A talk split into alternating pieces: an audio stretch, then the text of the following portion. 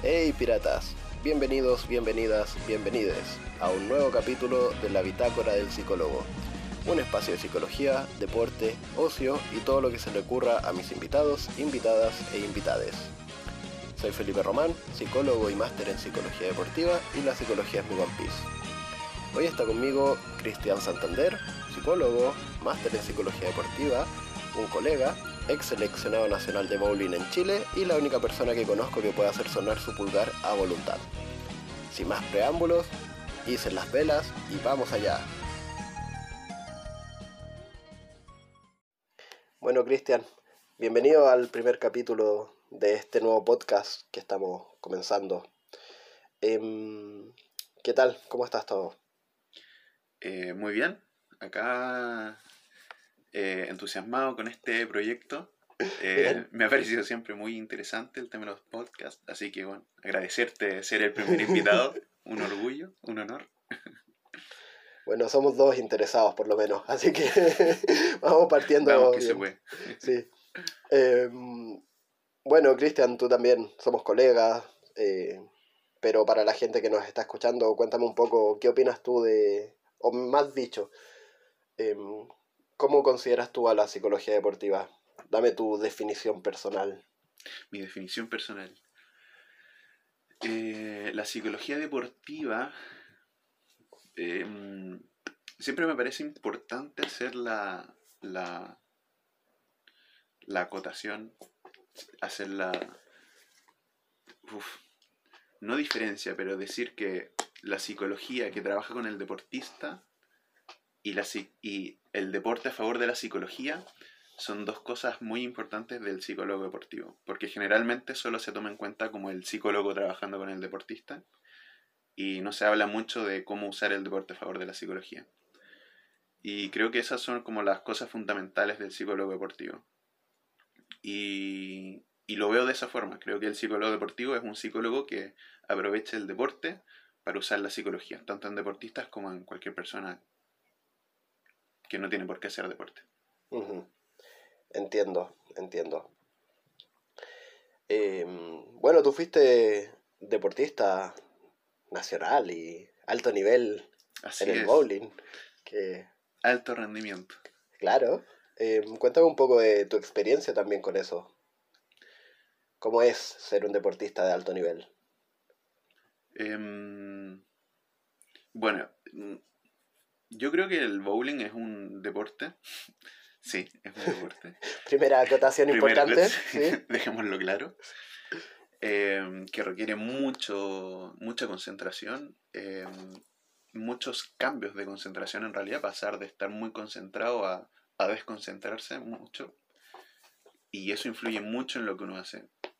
Eh, yo creo que en todos los deportes se necesita concentración, obviamente, pero hay unos que influye más como el estado mental que uno tenga, eh, sobre todo en los deportes individuales, por ejemplo, y los de precisión. Eh, por lo tanto, en mi experiencia, todo lo que es psicología, todo lo que es concentración, todo lo que tenga que ver con esto, en el bowling eh, fue muy importante. Em, yo no recuerdo haber trabajado específicamente temas psicológicos a pesar de que hubo psicólogos en el equipo, pero es porque no lo recuerdo realmente, fue hace mucho tiempo. Em, sí me acuerdo de, de, haber luchado para concentrarme, me acuerdo de haber tenido ciertas técnicas de respiración que hemos trabajado, Em, pero no mucho más que eso, en verdad, a pesar de que, de que era algo muy importante. Y bueno, no sé si eso me llevó hoy en día a estar acá y decir que, vamos, necesito hacer esto para ayudar a otros deportistas. Y bueno. Ajá, claro. Em, cuéntanos para la gente que me incluyo, no conocemos mucho del bowling eh, y solo vemos una pelota chocando con unos palitos que sé que tienen otro nombre, pero... Más o menos eso. Cuéntanos cómo son estos momentos que dices de pasar de mucha concentración, me imagino, al momento de tirar la bola, ¿no? Y después cero concentración, que suena un poco extraño, ¿no? Sí, sí, puede ser un poco extraño. De hecho, em, muchos piensan que hay que estar como concentrado permanentemente durante un durante un evento, un partido, como, como quieran llamarlo. Y eso al final es un poco contraproducente porque te cansa mucho hacerlo así. Y, y además, si es que pierdes esa concentración cuando vuelves, onda, después de lanzar y, y, hacer lo que tengas que hacer, y, y, si vuelves atrás y hay más gente y hablas con esas personas, que generalmente es así, porque si es que no creo que hayan visto un campeonato profesional en, en la tele o algo así, pero ahí están siempre el público silencioso y todos callados y es como el tenis que uno ve, ¿no? Pero si uno va a ver un partido de tenis como en un campeonato más eh, tranquilo, igual la gente habla y no, no hay tanto silencio. Y además que uno habla con los compañeros y todo si es un evento en equipo. Y ahí en verdad uno no está tan concentrado y no debería estar tan concentrado. Em, y ese manejo es súper importante. Y yo creo que no, no lo explican mucho eh, cuando no se tiene conocimiento de eso. Y al revés, suelen pedirte los entrenadores o, o, las personas que estén ahí a cargo como que no te desconcentres nunca. Y eso al final es, es, peor.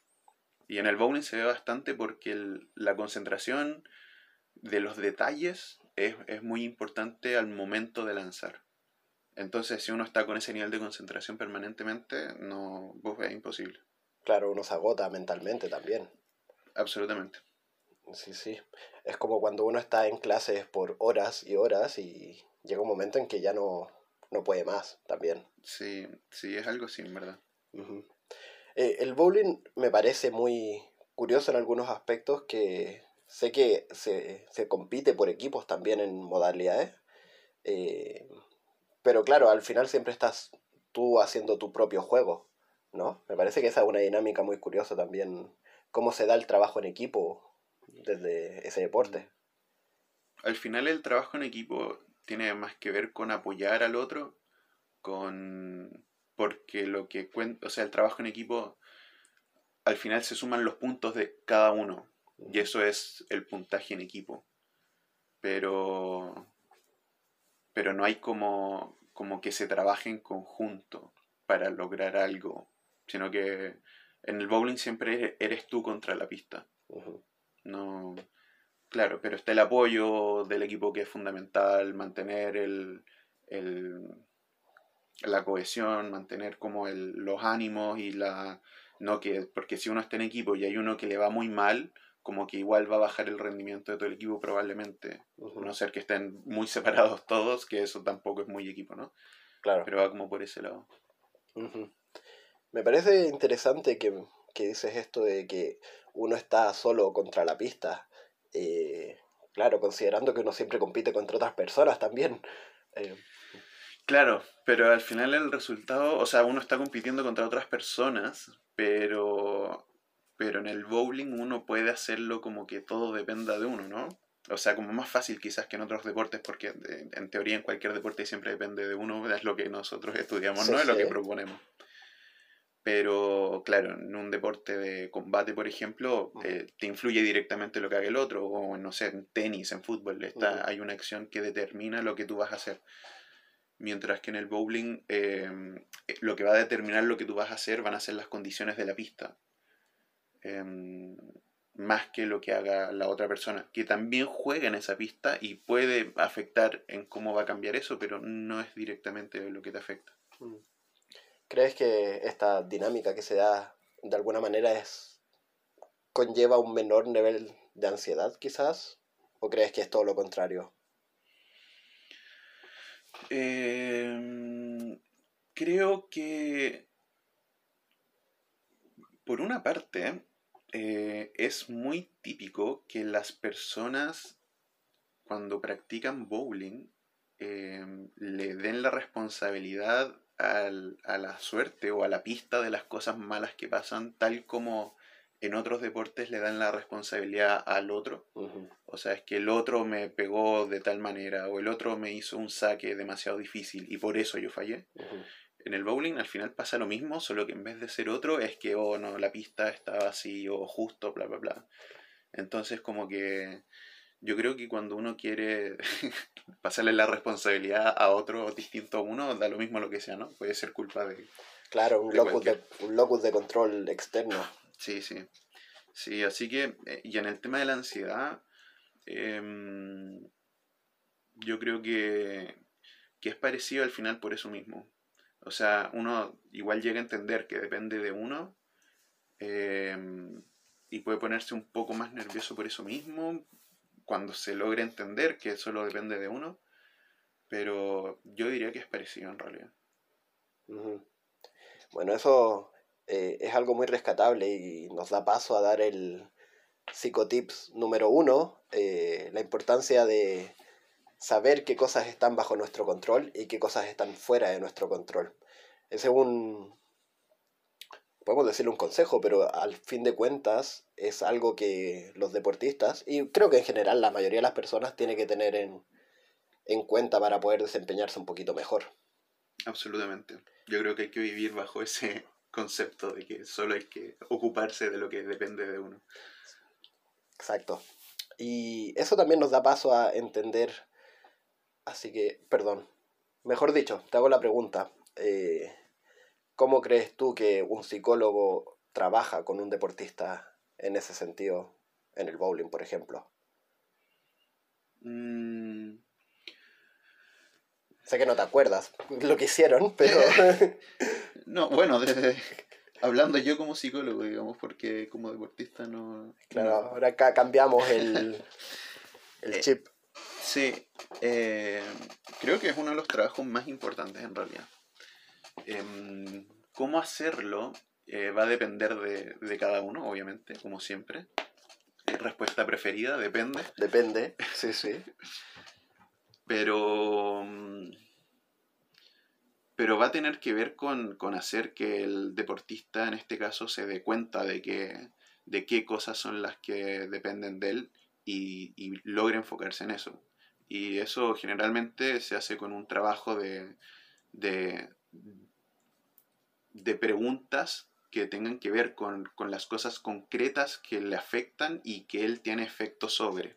Es decir, eh, qué cosas puede controlar em, y, que, y que él haga como él como se pregunta a sí mismo si puede controlarlo o no y hacer como ejemplos reales al respecto. Es decir, eh, sí, eh, para poner ejemplo el bowling, que no sé si se entienda porque no mucha gente lo, lo ve. bueno. Pero, pero si es que al pegarle un palo le, salta de una forma determinada, em, eso se puede controlar hasta cierto punto solamente. O ¿Cómo, se seca la pista, por ejemplo? Porque la pista tiene aceite encima y este se va secando y esto va a influir en cómo va a girar el bolo, la bola, la pelota, como quieren llamarla. Y eso uno no puede controlarlo. Em, entonces esas cosas uno tiene que ir adaptándose a ellas más que querer controlarlas. Y, hay como que, y eso se ve como con, con el ejemplo mismo de estar ahí. Como concretamente tú no puedes controlarlo. Entonces es importante decirle, tú tienes que ir adaptándote a cómo va cambiando en vez de ir intentando controlar. Súper. Em, para ir cerrando un poquito este, este eh, tema del bowling, podemos decirle. Eh, porque yo te conozco, yo sé que tuviste un juego perfecto y creo que es interesante eh, que nos cuentes cuál es tu perspectiva de la importancia que tuvo, digámosle, la psicología, pero entendamos los procesos mentales en algo que muy poca gente logra. Sí, bueno, eh, para los que no sepan, el juego perfecto es hacer puros strikes en toda una línea, que una línea es lo que se puede ver en la pantalla, los cuadraditos, hacer puros strikes y llegar a 300. básicamente no fallar. No fallar, pero es, claro, no fallar en, una línea completa. Ajá. y mm, las implicancias mentales. Yo creo que primero está el hecho de que es algo que poca gente lo logra, incluso a nivel profesional, por ejemplo, a nivel televisado profesional, como que no es normal verlo. Em, y, eso es como lo primero que uno piensa, como que cuando uno se acerca, bueno, hay gente que ya hace como tres strikes seguidos y ya dice como, wow, la presión, quizás llego. Claro. Eh, son 12 strikes seguidos, por si acaso. 12. 12 eh, o chuzas. Em, entonces uno empieza a pensar ya quizás demasiado pronto, que eso es un error. Como, vaya, ya llevo tres seguidos. Entonces, si hago tantos más, em, y después, bueno, si ya llevo siete, solo me quedan cinco, y eso es como lo que hablamos antes de concentrarte en lo que uno puede dominar y en, el presente, ¿no? Uno solo tiene que concentrarse, ok, ¿qué voy a hacer este lanzamiento? En vez de pensar, llevo tantos y me faltan tantos. Sí.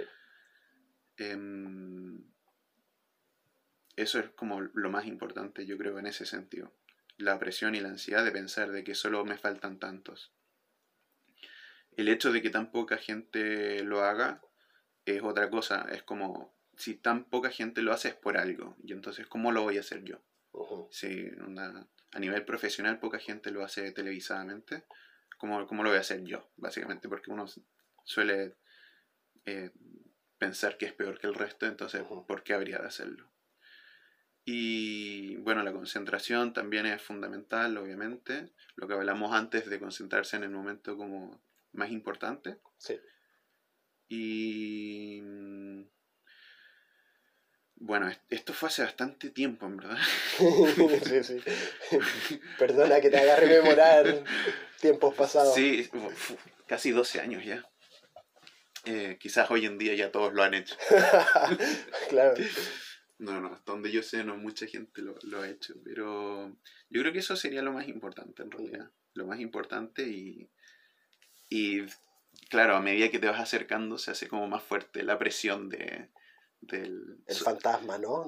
sí, claro. No, y, o sea, y además la diferencia entre la gente que hace, por ejemplo, el último strike con la gente que no hace el último strike y que llega a 290 en vez de 300, 290 y algo, digamos es como, uff, mucha, mucha. Hacer ese último strike es...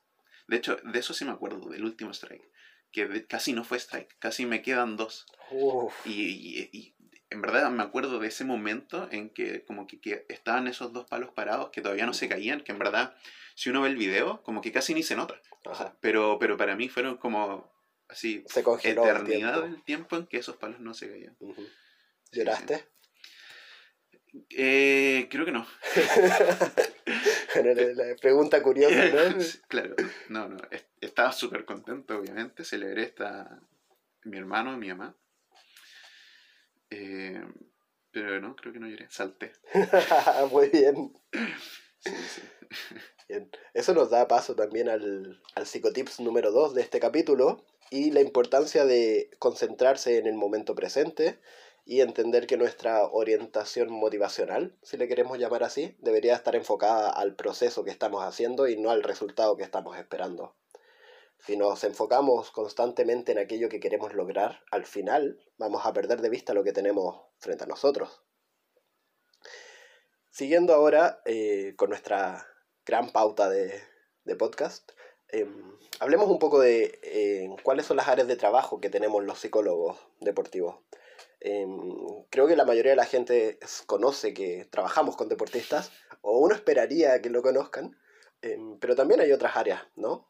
Em, como entrenadores, como familias, incluso, como bien tú decías, gente que no necesariamente hace deporte a un nivel de alto rendimiento, digámoslo así. Si quieres comentarme un poquito. Sí, claro.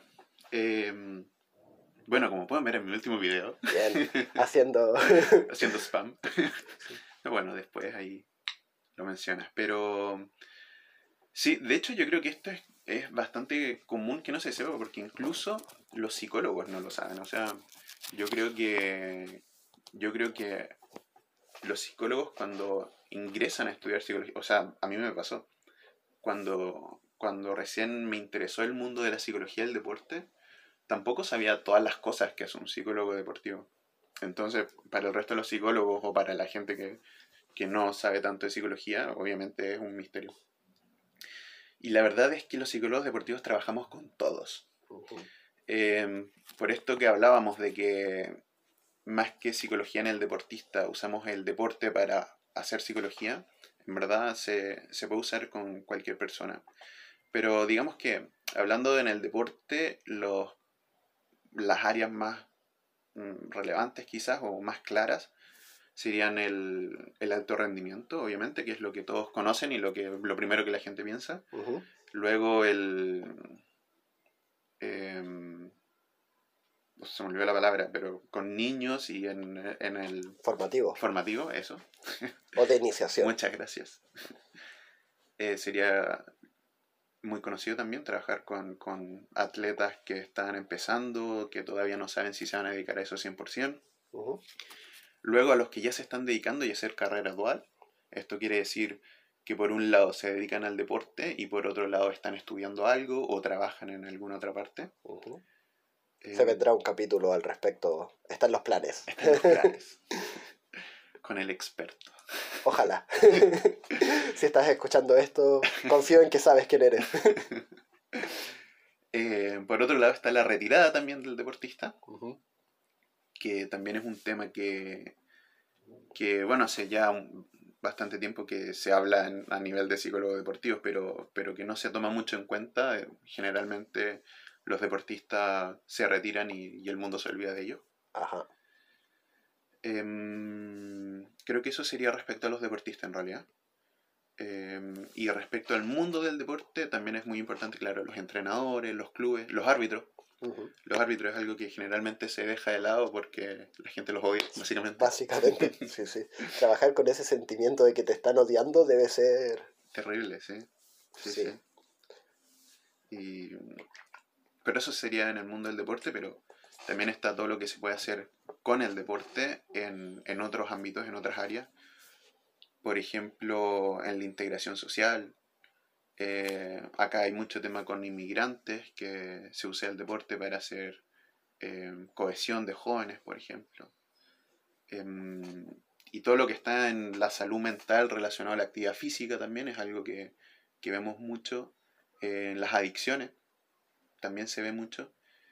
Que ojo ahí con pasar de, de hacer deporte por ser adicto a algo a ser adicto al deporte. Que Claro, también es un temazo. todo en exceso hace daño, Todo en exceso hace daño. excepto One Piece. Bueno. todo en exceso hace daño. Em, A mí me parece muy interesante también pensar que es algo que le he estado dando vueltas mucho. Es que, claro, nosotros nos hacemos llamar psicólogos deportivos, pero a fin de cuentas podemos entender como psicólogos del rendimiento también. Porque Sí. tenemos las herramientas para trabajar con, yo siempre he pensado, músicos, por ejemplo. El tema de hablar en público, de, em, ¿cómo decirlo? Em, hacer un show eh, los nervios y la ansiedad deben estar al mismo nivel que competir frente a mucha gente también. O sea, y hay varias herramientas que podemos abarcar con eso. Em, creo que es importante eh, entender el alcance que tenemos y, como bien tú dices, a nosotros en general ya nos cuesta verlo y creo que lo normal es que a la gente también. Em, por eso una de las ideas es empezar haciendo estos capítulos de podcast y ojalá la gente vaya vaya entendiendo un poquito más. Sí. Sí. Va- Vayan al psicólogo. Sí, bueno. A cualquiera, pero vayan. Sí, como tú dices, el, esa, toda esa área de, lo que algunos llaman como el psicólogo del desempeño también, como que se ve también, es lo que se ve en empresas muchas veces, cuando no son coach. Te, te, te. Ten, ten. Bueno, igual decir que el coaching, el coaching es una herramienta que es buena, Ujú. si el problema son los coaches que no son psicólogos. Pero bueno, eso hay otro capítulo, otro capítulo. Sí, ese va a ser un capítulo largo Eh, y tenso. intenso, sí. Si creen que los árbitros reciben odio, ahí verán. Sí, sí, sí, sí. Prepárense, coach. Eh, pero sí, la psicología del desempeño, toda la razón, que se trabaja con músicos, oradores en general, o, o en las empresas, o incluso con abogados, abogados o médicos, para mejorar sobre todo la relación con, con el paciente cuando tienen que dar como alguna noticia. Habilidades comunicativas, ¿no? Sí, absolutamente. Sí, por eso, trabajamos con, con todos. Sí, sí. Sí, eso es muy importante saber.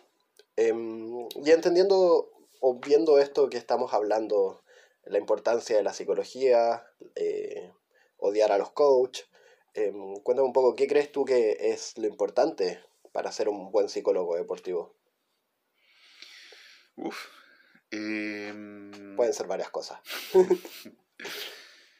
Yo creo Em, que igual para ser un buen psicólogo en general, eh, creo que es muy importante la relación terapéutica, es decir, la relación del, cliente con el psicólogo, em, independiente del área, la verdad. Creo que eso va a ser fundamental. Em, como psicólogo deportivo, creo que es muy importante estar pendiente de los últimos avances. Creo que es muy importante em, estar dispuesto a aprender respecto al deporte. hemos visto que no es tan relevante saber del deporte mismo con el que se está hablando. No, no hay que, o sea, me refiero, no hay que ser deportista de alto rendimiento de un deporte para ser psicólogo de ese deporte. De hecho, a veces es bueno no saber de ese deporte para que con la gente que tú trabajes como te expliquen desde su punto de vista. Pero sí estar interesado en eso. Y además que creo que como psicólogo también la curiosidad es como algo fundamental. Em, y yo creo que eso sería en verdad lo más relevante, pero sería como psicólogo en general en realidad. Deporte, o sea, la parte deportiva sería el hecho de que, de que te interesa aprender de ese deporte y de ese, y de ese mundo en realidad. No, no trataría a cualquier deportista de la misma forma, sino que va a depender del deporte que haga. Y aprender de eso para ver cómo hace o, por qué decide lo que decide, creo que es súper importante. Sí, estoy totalmente de acuerdo. Sobre todo con el tema de seguir eh, informándose y formándose continuamente. Eh, la psicología creo que cae en ese digámosle, mundo de ciencia que está constantemente actualizándose y cambiando y siempre ha sido muy flexible. O sea, depende. Todo siempre va a depender porque no hay una sola respuesta correcta.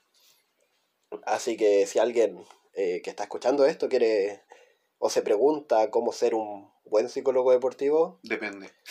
En primer lugar depende de muchas cosas.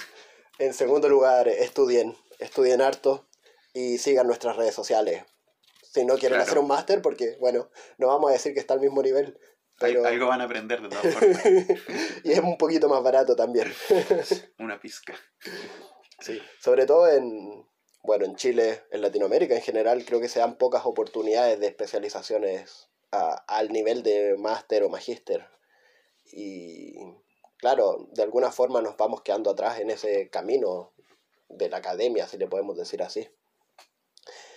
Pero bueno, una no muy buena oradora dijo alguna vez que el eh, la educación gratuita y de calidad estaba en el Internet. Bueno. bueno, es verdad. Sí, sí, podemos entenderlo, pero... Qué mal contexto. bueno, ya finalizando entonces este primer capítulo, em, ¿te gustaría dar algún consejo, algún tip, a, ya sea a un psicólogo, a un deportista, a un entrenador, a un fan de One Piece que esté escuchando. Aparte de que sigan nuestras redes sociales. Exacto. Em, bueno, los psicólogos eh, seguir especializándose y em, no es que nosotros llevemos tanto tiempo tampoco, suena más así como si tuviéramos 70 años en la psicología. bueno, este es como un consejo a nosotros también, nosotros también seguimos en esto y nos parece importante, no es que no es que nosotros ya estemos en la cumbre, ¿no? Exacto. Eh, a las personas que, que, se involucren más quizá, que, vean más qué hace un psicólogo eh, y que lo busquen, porque nosotros estamos entregando esta información, pero, pero también cada uno es responsable un poco de, buscar estas cosas y, y aprender y bueno, que sean todos muy felices y, y que se concentren en el presente. Sí, bueno, si estás triste, deja de estar triste. Claro, sí, sí. Bueno. Es el mejor consejo. Psicotips número 3. Si estás triste, deja de estar triste. Aclaremos que es broma. sí, sí, solo por si alguien se lo está tomando literal. No, no. Sí, psicólogos famosos dicen que hay que dejar de... ¿Te imaginas? primer capítulo de podcast arruina carrera que está empezando, digámoslo. O quizás la gente deja de, estar triste. Como dos psicólogos dan consejo en un podcast y la depresión mundial baja. Se acaba, se acaba la depresión. Bueno, Cristian, te agradezco entonces por tu tiempo, por estar aquí, en este caso físicamente, pero también eh, en este capítulo.